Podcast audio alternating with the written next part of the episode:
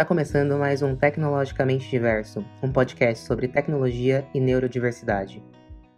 Olá, pessoal! Esse é o Tecnologicamente Diverso, um podcast sobre tecnologia e neurodiversidade. Esse podcast é produzido pela Infinity Evo, uma startup que busca acompanhar a evolução da criança com autismo. Nesse episódio de hoje, no Papo de Especialista, eu, Elise Lisboa, doutora em Psicologia Escolar e do Desenvolvimento Humano e responsável pela parte técnica da Infinity Evo, conversarei com a psicomotricista internacional, especialista em ortopedia multiprofissional e Master Practitioner em PNL, Carolina Datain. Muito obrigada por aceitar o nosso convite, um prazer te ter aqui, Carol. Prazer é meu, Elise. Gostaria que você se apresentasse um pouquinho mais, falasse da sua contribuição aí no universo do autismo. Maravilha. Um prazer estar aqui com vocês. Gratidão, Elise, pelo convite papear um pouquinho aí sobre nossa neurodiversidade. Nos incluímos todos na neurodiversidade. É, minha história começou com a dança. Comecei como professora de balé clássico aos 17 anos, fiz magistério de dança, fiz faculdade de educação física. Na educação física descobri que a psicomotricidade era o que eu queria para minha vida e assim foi. Né? Dentro da dança eu observava a diferença de rendimento escolar, de desenvoltura, de autonomia das crianças que eram atípicas, né? Então algumas crianças apresentavam a síndrome de Down, outras crianças ainda não tinham um diagnóstico, mas tinham comportamentos que é, visualmente eram diferentes, né, em relação à praxia fina.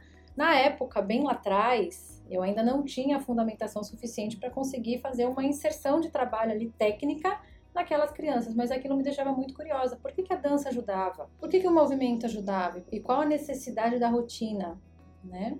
E aí, depois da educação física, eu fiz a especialização internacional em psicomotricidade, uma experiência incrível, né? Congresso internacional é uma coisa que traz pra gente uma bagagem muito rica. Depois eu fiz a especialização em ortopedia, né? pela necessidade também de trabalhar com essas questões de postura, de é, processamento, de como que eu vou a, a, afunilar a minha meu movimento global, depois para o fino, por que, que o fino está em deficiência em relação ao global, aonde que está o cerne da questão, às vezes não é só o fino, o fino é só a pontinha do iceberg, e por aí foi. Depois fui estudar programação neurolinguística, que também é uma das minhas paixões, né? Dentro dela a gente consegue mapear muitas coisas que estão dentro da linguagem não verbal. E dentro aí do universo do, do autismo, a gente tem muito o não verbal, né? Porque às vezes o verbal não está tão elaborado. Então a gente consegue ter um olhar ali do paciente, da criança, do cliente,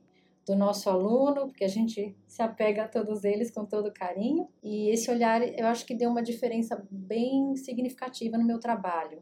Eu sempre fui uma curiosa do ser humano, mas os estudos são muito importantes para a gente ter fundamentação e saber realmente qual caminho eh, vai ser mais preciso para aquela criança, para aquele adulto, para aquela pessoa que está buscando a nossa ajuda. Que bacana, Carol. E você falou uma palavrinha essencial aí, a gente precisa mesmo ter curiosidade em relação ao outro para a gente conseguir entender como é que ele é, como é que a gente pode, né, contribuir com a existência dele, como que a gente pode interagir a partir disso, né? Muito legal. Obrigada de novo pela participação. E hoje a gente vai falar um pouquinho mais sobre as vivências do corpo, as vivências das sensações das pessoas com autismo e como que elas podem experimentar esse corpo em todos os estímulos que são recebidos no todo dia, né? Então vamos lá, Carol. A gente sabe que uma das características que é comum a todas as pessoas com autismo, independente do grau de severidade da sintomatologia,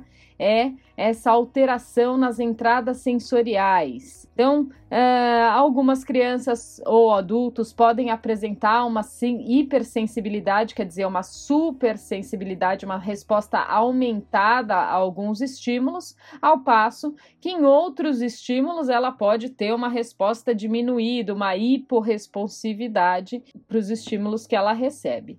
Por que que isso acontece, Carol? Eu queria que você explicasse um pouquinho como que é esse processamento dessas informações recebidas pelo ambiente no cérebro, no corpo da pessoa com autismo. Maravilha. Bom, sensores a gente tem no corpo todo, né? É, na pele, a gente tem os sensores também dentro do corpo, nos ligamentos, nos músculos, nos tendões. Né? Então, eles mandam para o nosso cérebro informações de ângulo, de tensão, de relaxamento, de pressão, de temperatura, além da, do, do olfato, do ouvido, do paladar, a gente tem todos esses sensores corporais que ajudam a organizar a postura. Quando a criança é muito pequenininha, tudo isso está muito rudimentar. Por isso ela tem uma marcha que ainda a musculatura não acompanha, né? Você vê que é bem pendular, então o cerebelo também está se organizando. Isso tem a ver tudo com o processo maturacional, que é natural de todo ser humano. No caso do autismo, a gente tem, não são todos, é uma alteração de como que essa informação chega no cérebro. Então você deu o exemplo, né, da hiperexcitação ali dos sensores. Então às vezes a criança tem muita aflição de mexer na areia, é, a costura da roupa incomoda muito, então aquilo para ela chega a ser agressivo, então ela fica extremamente incomodada. Por quê? Esses sensores estão hiperativados, chega um monte de mensagem lá, o que para uma pessoa que não tem esse tipo de ativação, ah, coloca lá a costura, o cérebro fala beleza, entendi essa informação e já não é mais tão importante. A gente coloca a nossa roupa e segue a vida. Então, para quem tem essa hiperativação, às vezes uma etiqueta, uma costura, a dobrinha da meia no pé, fica uma avalanche de mensagens ali de que aquilo é incômodo, de pressão, de dor. Então, cada um dos sensores vai reagir de uma forma mais exacerbada. E tem também o caso da hipossensibilidade. Então, a pessoa está muito próxima, por exemplo, de algo muito quente e não percebe. Então, há uma queimadura e a pessoa não percebe. Então, esses sensores, eles não estão recrutados o suficiente, né? não estão treinados o suficiente para conseguir levar para o cérebro a informação. Olha só, preste atenção, aqui está doendo, está quente, vai gerar uma lesão e isso vai gerar um dano no seu tecido. É, a questão de dor, a questão do, até dos reflexos, né, quando a pessoa toma um susto, isso tudo vem dentro do desenvolvimento das crianças, né? Quando não tem um comportamento que a gente espera, a gente começa a prestar atenção nos aspectos sensoriais. Então, assim, dentro do autismo, a gente pode ter o hiper e o hipo, nessa questão sensorial. E não é só no tato, na propriocepção também, que é a capacidade de organização, de auto-organização corporal. Então, nossa, ele é estabanado. Não, ele é, é como se não se apropriasse do próprio corpo. Ah, mas fica numa postura largada, ele é preguiçoso. Não. Os sensores musculares, é, nos, nos, ligamentos e todo o corpo não estão ainda organizados o suficiente para trazer para o cérebro essa postura está correta ou não. Às vezes a própria autorreferenciação da pessoa não está madura o suficiente para ela se organizar. E aí que entra né, o processo terapêutico para a gente ajudar essa pessoa a se organizar o melhor possível. Não é chegar numa postura específica, mas o melhor possível, porque eventualmente uma repetição de postura ela pode gerar uma alteração postural significativa a longo prazo uma escoliose, uma hipercifose, isso gera dor. Então, se é uma pessoa que já tem uma alteração sensorial, normalmente significativa, se eu cuidar da postura, se eu cuidar dessa organização corporal, eu tenho uma chance muito menor de causar esses danos, então eu tenho uma qualidade de vida muito melhor. Muito bom, Carol, muito legal. A gente vai aprofundar um pouquinho mais essa discussão também da perspectiva da noção de corpo, esquema corporal e etc. Mas eu queria só pontuar o quão importante foi essa fala sua, né? Que realmente é, a gente tem como premissa para qualquer desenvolvimento de capacidade né, é, mais complexa é, a base é sempre a maneira como as informações sensoriais são recebidas e como elas são processadas né, no, no corpo, no cérebro da, da pessoa. E se uhum. isso de alguma maneira está comprometido, porque a pessoa está recebendo muito intensamente uma informação ou recebendo de maneira pouco intensa essa informação, pode comprometer na maneira como ela vai processar e é, atuar né, em cima dessa informação. E na cabeça das pessoas com autismo, a gente sabe que é, existe um grau de prioridade que as informações sensoriais entram na cabeça com o mesmo pé de igualdade, né? As, as informações é, dos, dos, todos os órgãos do sentido chegam na, na cabeça da pessoa com autismo sem filtro e uh, todas de alguma maneira tentando ser processadas nessa hiper ou hiper é, hiper ou hipo responsividade aí.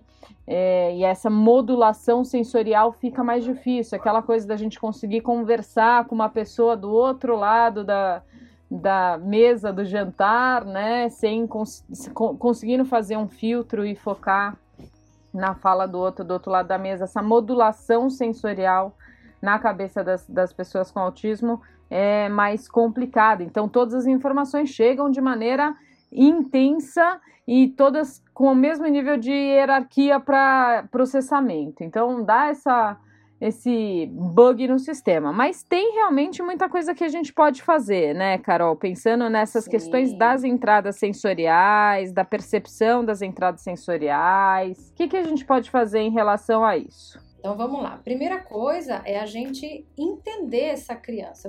Vou me referir à criança, mas qualquer pessoa que precise né, de, de, de um acompanhamento, de uma intervenção. Primeira coisa é mapear como ela é, quais são os gostos, como ela reage, o que que, o que, que para ela ela se sente confortável, o que que incomoda. E aí tendo essas informações, aí sim eu vou fazer um planejamento terapêutico adequado para esta pessoa. Né? Porque não tem uma cartilha, primeiro, primeira sessão você faz isso, depois aquilo. Se é uma pessoa que tem uma uma é, a questão sensorial muito intensa, é, imagina essa pessoa, vamos, a questão sensorial, digamos, é, tátil. Imagina essa pessoa, por exemplo, num parquinho, vai ser um transtorno, ela não vai ficar feliz. E tem outros que não, talvez caiam lá do trepa-trepa e não sintam dor. Então, ambos precisam de referência do que, que precisa fazer, de como se cuidar para a gente gerar aquela autonomia tá? Não é só para a criança conseguir brincar com a massinha, brincar com a areia ou brincar com a gelatina.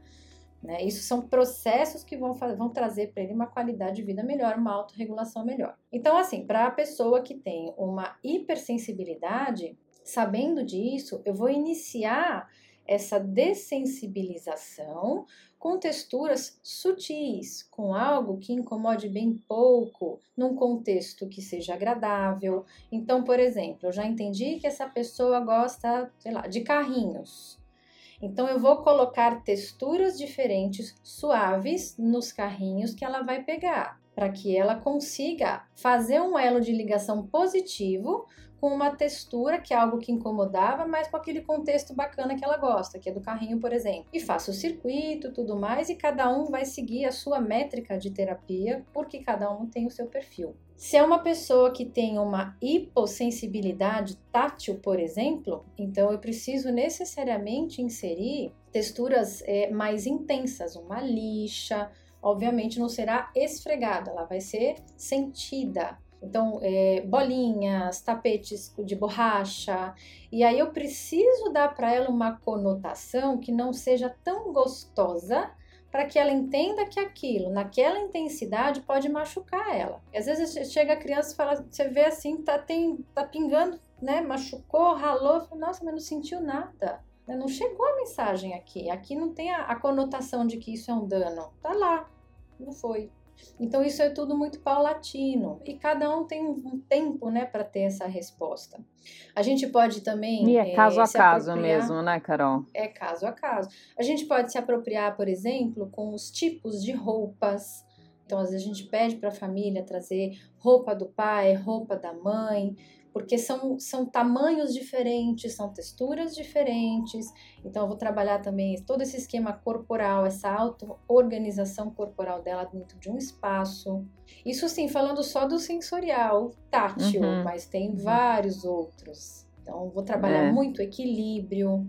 É, então, os discos de equilíbrio, a gente usa muito Bozu, que é aquela metade de bola, né? Que tem uma Uhum, plataforminha uhum. e a meia bola. Para a gente trabalhar muito a propriocepção. A propriocepção é um dos requisitos básicos aí para a gente ter esse esquema, esquema corporal bem organizado. Então, eu vou variar esses equilíbrios junto com jogos, não é só ficar em equilíbrio por si só. E dependendo da pessoa, ela não gosta. Então, eu vou começar de um nível bem suave, para que ela tenha essa referência. Eu preciso dar muitas referências para ela ter um acervo ali suficiente para conseguir se organizar depois. Fantástico, muito bom. E, e realmente, assim, tudo que for para ajudar no sentido dessa pessoa ter um- uma melhor apropriação dela mesma é super bem-vindo, né, Carol? E Uhum. a gente fala também de adaptações mínimas, por exemplo, se tem uma hipersensibilidade, né, uma resposta aumentada à luz, pode usar um óculos escuro, mesmo dentro de ambiente fechado, né? Se tem uma hipersensibilidade a sons, pode usar um abafador de ouvido e colocar um fone de ouvido por cima, né? Ou Uhum. é, só usar o fone de ouvido desligado já para oferecer esse, essa diminuição da, da entrada auditiva, né? É, se tem uma super sensibilidade ao toque é, nas mãos, coloca, usa, fazer uso de luva, enfim, coisas, é, adaptações simples que vão oportunizar para essa pessoa uma melhor recepção desses estímulos e, com isso, uma possibilidade de um melhor processamento dessa informação. Exatamente. E aí, Carol, muito bacana de- que você mencionou na, na resposta anterior a coisa da, da percepção do corpo, né? Da pessoa com Uhum. autismo, a percepção do corpo dela, do eixo, né? Do equilíbrio. É, e a gente vê também que uma questão que é, é bastante comum, independente do, do grau de severidade da sintomatologia do autismo é uma dificuldade, né? Uma, uma é, falta, entre aspas, de coordenação motora global e principalmente fina. Queria que você falasse um Uhum. pouquinho sobre isso. Então vamos lá, coordenação motora em qualquer grau, né? A global, a fina, ela está muito intrínseca na propriocepção e na sensorialidade. Né? A memória que a gente tem mais antiga e mais trabalhada desde a barriga da nossa mãe é a sensorial. Então a gente começa sempre no sensorial porque ela já está mais treinada, é o que eu tenho mais tempo ali de uso. Né? Depois entram as outras, né? Auditiva, visual e tudo mais. Então, trabalhar a propriocepção, o que, que eu vou fazer? Eu vou organizar o meu corpo no espaço para é, executar determinado movimento, postura, adequação. Então, se eu vou passar num trajeto que é estreito, o que, que eu tenho que fazer? Eu tenho que fazer um recrutamento ali da minha área de planejamento motor e premotor para organizar o meu corpo. Se eu não tenho uma apropriação do tamanho do meu braço, de que força que a minha perna faz, para conseguir passar nesse trajeto, eu não terei precisão no meu ato motor. Então há uma disparidade naquilo que eu tenho de informação de qual é a minha ferramenta corporal. É essa. O que, que eu quero fazer? É aquilo. Fica incompatível. Por isso a importância de fazer um trabalho corporal, sensorial, para a gente ter subsídios corporais suficientes e saber que horas que eu uso muita força, que horas que eu uso pouca força, que horas que eu estendo completamente o meu braço, eu quero pegar um objeto, como que eu faço? Tá, tá perto, tá longe? Esse cálculo, ele vai envolver a própria percepção, que vai envolver o cerebelo, que vai envolver as áreas de planejamento motor e premotor. Então, a gente ajuda também na área frontal, né? As questões de eu quero pegar, o que, que eu tenho que fazer? Né? Tem a questão da abstração também, que em alguns casos a gente vê que é uma barreira né, a ser trabalhada insistentemente. Se a criança nunca vai abstrair na vida, não é isso. A gente consegue um mínimo ali com exemplos, com a prática, muitos exemplos práticos e concretos, principalmente corporais, para que ela consiga começar a planejar. A hora que ela começa a planejar o trajeto, por exemplo, é, acertar o, o, tanto de força que eu tenho que jogar a bola para fazer uma cesta, para acertar dentro de um, de, um, de um pneu, qualquer coisa do gênero, né? Eu já estou imaginando a bola indo para lá. Então, estou sim trabalhando um pouquinho da abstração de uma forma mais simplificada e mais rudimentar, mas isso é necessário. Como que essa pessoa vai ser depois autonomamente pegar um ônibus e, e atravessar a rua? Ela tem que imaginar o tempo das coisas. Né? Então, toda essa parte de propriocepção, de esquema imagem corporal, de apropriação do próprio corpo, vão gerar uma organização espacial melhor. E aí é como se eu tivesse um mapa mais preciso de, de tudo que eu consigo fazer. É um, como uma máquina. Então eu tenho aquele recurso, eu tenho aquele aplicativo e o hardware é um, o software é esse. Então eu estou trabalhando é, em concomitância e em harmonia. Mas isso é um trabalho paulatino e também é um trabalho muito individualizado. Às vezes tem questões que, para algumas pessoas que apresentam, a, que têm o autismo, é, alguns exercícios, por exemplo, são muito tranquilos de fazer. Aí chega na sensibilização tátil, nossa, para a pessoa é um desafio. Então, trazer o gosto em, nesses desafios também, isso é bem importante, para não ficar aquela coisa mecânica, tem que fazer, aí a terapia fica chata. Uhum. Né? Então tem que, tem que ter uma conquista ali do, da pessoa que está ali com a gente. Sem é o que, que, a pessoa gosta. Então eu vou trabalhar com aquele esquisito. Você gosta? Tá bom. Você gosta só de, sei lá. Vou dar um exemplo aqui que eu já eu só gosto do brinquedo de montar. Tudo eu vou fazer com o brinquedo de montar na mão. Tudo bem, não tem problema. A gente vai usar aquele brinquedo, eu vou colocar peso, eu vou grudar uma textura, eu vou passar aquele brinquedo pelo corpo da criança, da pessoa. Né? Se é o brinquedo que é o elo ali de, de conexão, ok, eu vou trabalhar com aquilo. E aí eu vou inserir todos os estímulos que são né, dentro da nossa é, vivência de psicomotricidade para que ela tenha os ganhos necessários. Né? Vou colocar aquele brinquedo que ela gosta, vou colocar mais longe, mais perto, eu vou cobrir, eu vou misturar com outros, eu vou colocar alguma coisa no meio para que ele consiga tirar e trabalhar para que se afina porque eu só consigo refinar algo se eu vou lapidando esse algo. Se eu não oportunizar o trabalho de praxia fina, por exemplo, ela nunca vai evoluir. E isso em qualquer pessoa, desde a criança típica até a é atípica. Né? A gente vê, às vezes, adultos, né, com, sei lá, já fiz avaliação em pessoas de 50 anos que se perceberam, ah, eu sou canhoto. Nossa, mas passou a vida inteira achando que era uma coisa, e o quanto isso impactou para dirigir, né, para organizar, para fazer um, um, texto, a eloquência, começo, meio e fim, a lógica também fica impactada, se a, a dominância lateral ela fica ali é, comprometida. Né? Então, a gente tem muito potencial que precisa ser realmente desbravado. Né? E, e ter esse olhar diferenciado do que, que a pessoa tem para produzir já começa com aquela linha e vai puxando depois com as outras técnicas. Muito legal, Carol. E tão bacana a gente estar tá falando sobre isso, porque muito pouco é, é, considerado sobre a importância do trabalho de psicomotricidade, né, dentro do, do quadro do autismo. Tem um monte de é, vertentes que defendem terapêuticas XYZ, mas uhum. pouco se fala sobre a importância de oportunizar para a pessoa com autismo um trabalho de psicomotricidade voltado para todas essas percepções, né, é, das sensações que eles recebem, esse processamento todo, essa noção de esquema corporal, tônus e equilíbrio, muito bacana. É bom que a gente está falando sobre isso que vai dando mais luz, né, Carol, para essa importância. Muito bacana. E uh, uma outra coisa que uh, você falando me, me remeteu também, que assim, a, a pessoa com autismo ela tem tendência a preferir uma série de rituais ou uma série de organizações específicas do ambiente e do seu próprio corpo, né, com movimentos de padrão motor fixo, que são as estereotipias.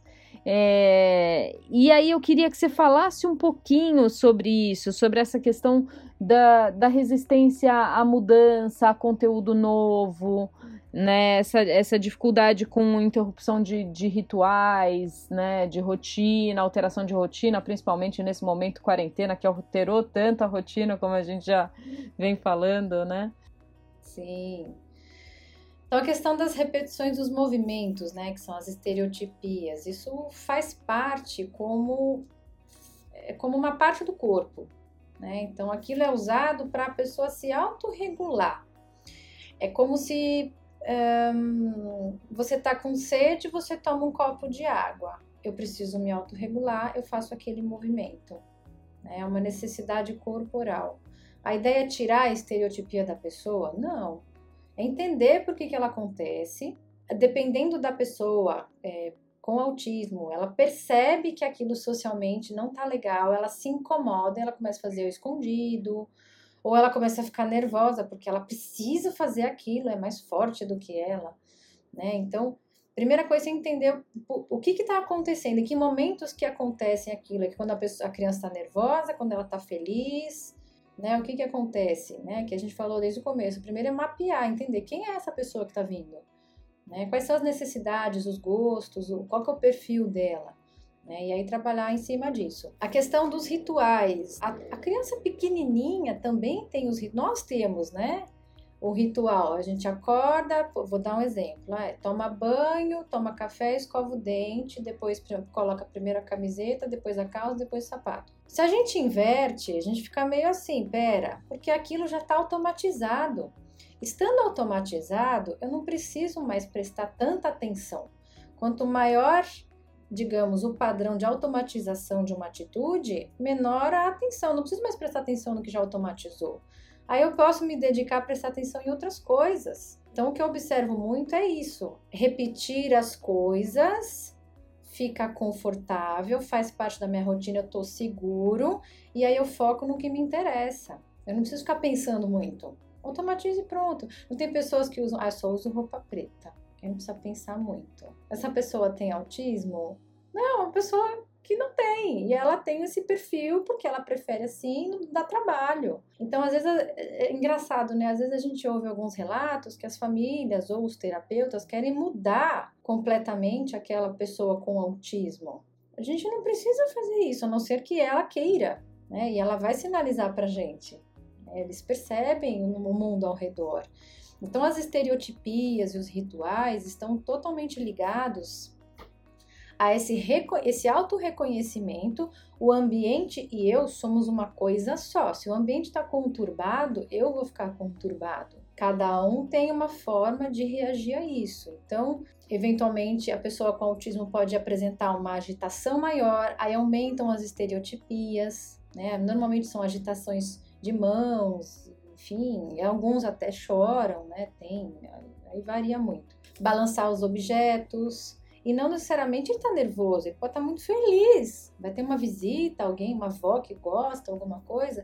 Então a forma de externalizar aquilo, ao invés de ser uau, nossa, que bom que a vovó veio, significa isso é uma tradução de um sentimento, pode ser uma tradução de um sentimento positivo, né? Por isso é importante da gente olhar para essa pessoa entender né? E não só, ah, tem isso, tem aquilo, vamos tirar isso aqui. Não, isso aqui não serve. Por que, que não serve? Quem disse que não serve? Né? Serve para ele, é confortável para ele. E organizar isso tudo. Tem as questões sociais também, quando a criança começa a perceber que não está legal um comportamento, ela muda a postura, ela muda a feição, ela quer fazer escondidinho, ela fica irritada porque ela não quer fazer aquilo na frente dos outros, porque ela vê que as pessoas vão olhar com uma cara de que é isso? Né? Muitas pessoas ainda não estão habituadas ao universo autista. E eu, sinceramente, não as culpo. E muitas vezes não é um preconceito, muitas vezes é, é como a criança pequenininha fala: Que é isso? A pessoa não sabe o que fazer. Ajudo, não ajudo, pego, não pego, dou na mão, não dou, falo, não falo, o que, que eu faço?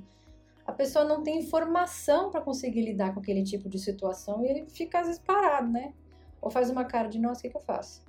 Isso é, é isso comum. mesmo, Carol, é isso mesmo. Na verdade, é, é muito bacana a gente estar tá falando de novo sobre essa coisa de é, valorização da diversidade, né? De que a gente existe uma exigência, um padrão, né? Que é esperado dentro do que é, é executado pela maioria, né? Que é o, o, o normal, uhum. entre aspas, o típico, entre aspas, é, e que na, de maneira geral, a sociedade ou a escola, é, né, o ensino formal, as pessoas é, exigem de todos, né, dos, dos indivíduos, que eles sejam majoritariamente iguais, que funcionem do mesmo jeito como a maioria funciona. Então, o aprendizado é daquela maneira, né? O, é, a condição de trabalho é daquela maneira e não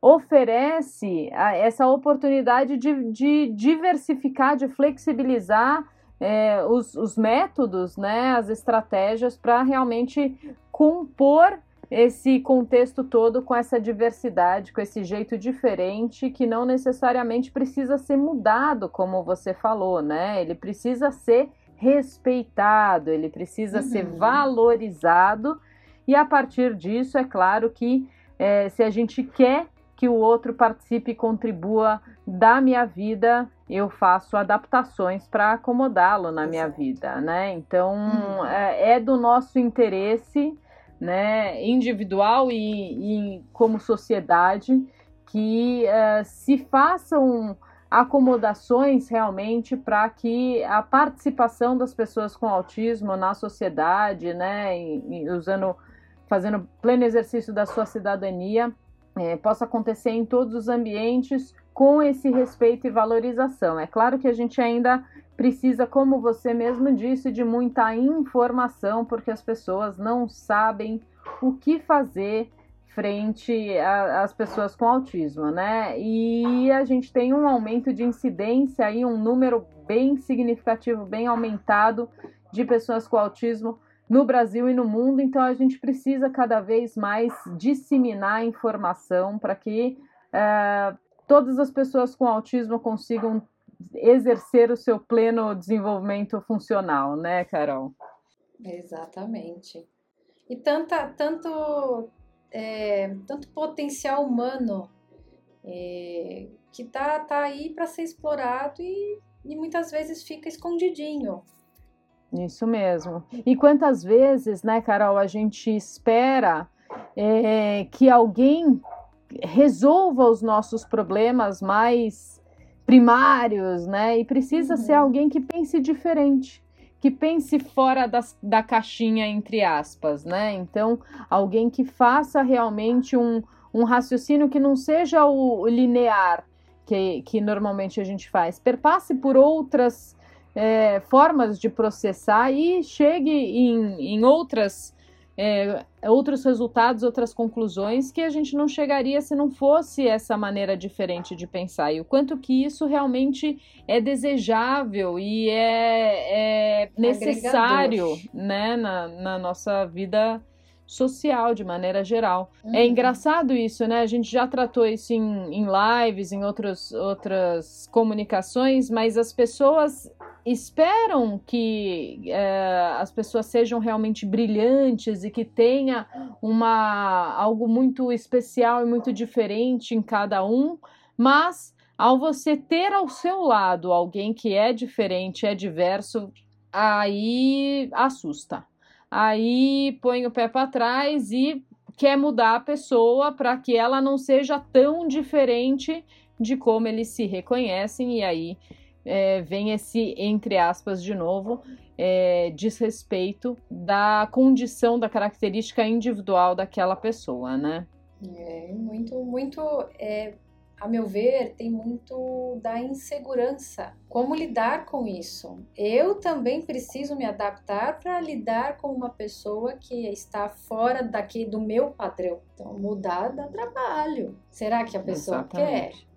É, e, e, a gente fala, né, é, a, a cultura da, da filosofia, né, da inclusão escolar, social, laboral, ela perpassa por essa mudança, ela exige essa mudança da maneira como a gente foca esse prisma, né, esse uhum. prisma de conseguir olhar para o outro como alguém que me agrega na vivência individual e social Então, poder oportunizar que o outro tenha me, o melhor desempenho né, possível, a melhor performance possível, para que é, eu possa também me beneficiar dessa inter-relação, né? É, que, que todos ganham se todos estiverem funcionando em seu pleno potencial, né, Carol? Isso é realmente, Exatamente. se a gente for mais a fundo, a gente pode falar até Ixi. da filosofia Ubuntu, que né, eu mencionei com, com a Neide em outro momento, que realmente a gente é, consegue, através de uma relação harmônica com o outro, a gente otimiza os nossos estados de saúde mental, física, emocional, social. Então, é importante que eu é, me aproprie da vivência do outro como minha própria, para que isso, essa engrenagem toda funcione muito bem, né? Isso na uhum. perspectiva do modelo biopsicossocial da classificação internacional de funcionalidade e incapacidade de saúde fica muito claro. A gente tem uma série de vastas diretrizes internacionais né, e nacionais que falam sobre é, essa interrelação né, entre os seres e sociedade, sistemas, etc. E o quanto que a gente precisa valorizar os uns para ter um todo mais harmônico, né, Carol? Exatamente. Muito bom, a gente poderia ficar falando aqui horas sobre horas. isso. É, isso dá papo para mais de metro. Mas eu acredito que para uma reflexão inicial a gente conseguiu trazer bom, bom conteúdo, bastante conteúdo para os nossos ouvintes. E eu queria é, finalizar aqui agradecendo a sua contribuição novamente aqui no podcast Tecnologicamente Diverso. É, queria que você fizesse as suas considerações finais. Bom, primeiramente, agradecer mais uma vez o convite, Elise, essa parceria de sucesso. Eu acho que tem, tem muita gente bacana no mercado, a gente consegue sim trazer informação de qualidade cada um na sua vivência, são olhares diferentes, mas com o, o foco na melhoria do ser humano, na, na, na aceitação do ser humano, né? sempre ali muito presente. Esse projeto é uma oportunidade mesmo de, de ter uma sociedade melhor. Né? Não é só pensar no, na pessoa com autismo, mas num todo, né? sociedade como um todo.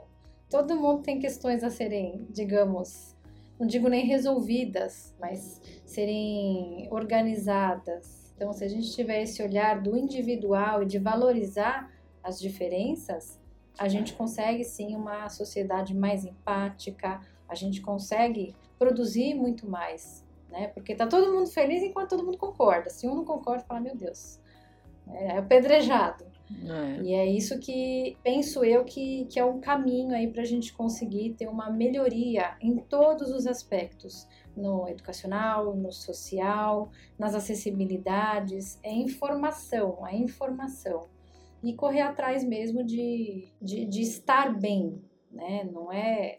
Os objetivos são muito individuais, mas a pessoa tem que estar bem, a família tem que estar bem, tem que estar bem acolhida, segura, né? Saber o que tem que fazer, ter parâmetros e cabe a nós profissionais orientá-los e acolhê-los, sim. Eu acho que parabéns pelo projeto, viu? Muito legal, obrigada por participar, né? É um sonho que se sonha junto, é um sonho que se realiza, né? É um sonho é que se concretiza. Aí. Então, muito obrigada por essa parceria. Como você falou lá no comecinho do, do nosso podcast de hoje, somos todos diferentes entre si, a gente precisa aprender a valorizar essa diferença para que todos é, fiquemos bem, né? O, a, o outro estar bem me deixa bem também, né? Então é importante que a gente chegue nesse lugar de que todos estejam apropriados, com bastante informação sobre, é, sobre si, né? O autoconhecimento e como você interage com, com o outro, com todos os estímulos do mundo.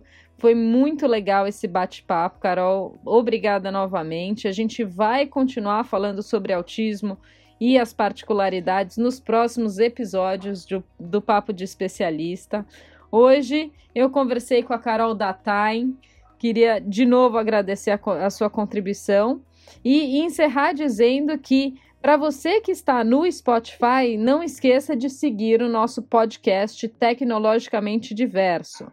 E para quem está no Apple Podcast, é só clicar em assinar. Qualquer comentário, dúvida ou informação que vocês queiram que a gente responda, que a gente trabalhe aqui nos nossos podcasts, é só mandar para a gente no, e-mail infinityevo.br.outlook.com. Infinity se escreve com um Y no final e Outlook com dois Os. E também vocês podem seguir a, a gente nas redes sociais, no Instagram, InfinityEvo. Agora queria agradecer novamente a sua participação e uh, agradecer a todos os ouvintes, desejando uma boa semana, uma boa tarde, bom dia, boa noite. Obrigada, é Carol. Obrigada, Elise. Um beijo a todos. Obrigada, pessoal.